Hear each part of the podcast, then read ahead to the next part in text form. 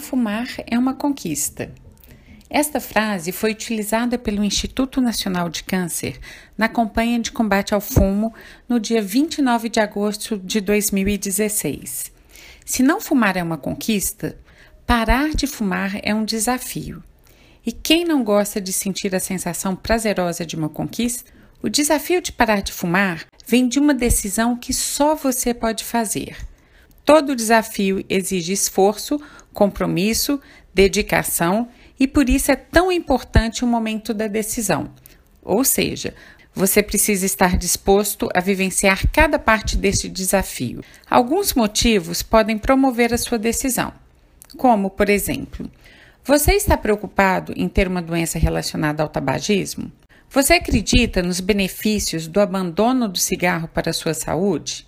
Você conhece alguém que teve problemas de saúde por ser fumante?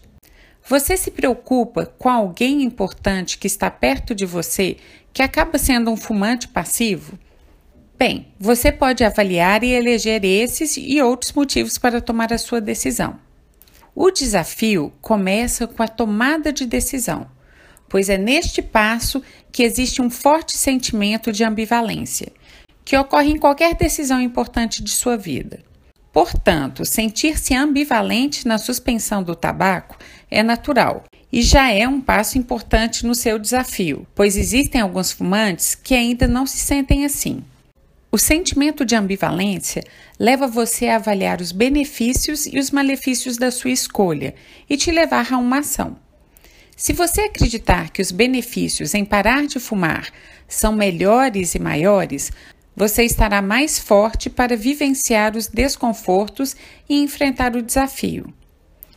Um dos desconfortos mais temidos pelos fumantes são os sintomas de abstinência causados pela suspensão da nicotina, que é a substância responsável por causar um quadro de dependência. Um dos primeiros sintomas é a fissura, que se revela por um desejo intenso de fumar que ocorre nos primeiros dias e pode levar você a desistir do seu desafio. Mas ele dura no máximo 5 minutos e tende a reduzir a frequência e a intensidade após a primeira semana. Então, não desista. Além da fissura, você também pode se sentir ansioso, triste, irritado, cansado, um pouco mais desatento, com dor de cabeça, insônia, dormência nos braços ou nas pernas. Um profissional habilitado pode ajudar você a passar por essa parte do desafio. Alguns comportamentos são frequentemente associados ao ato de fumar.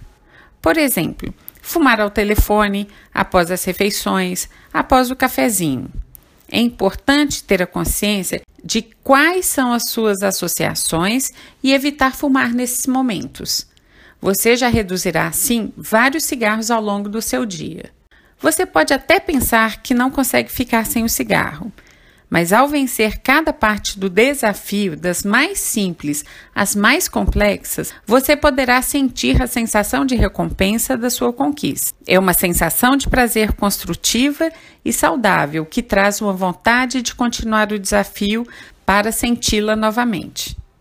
Se você se sente motivado para tomar a sua decisão, não hesite em buscar ajuda.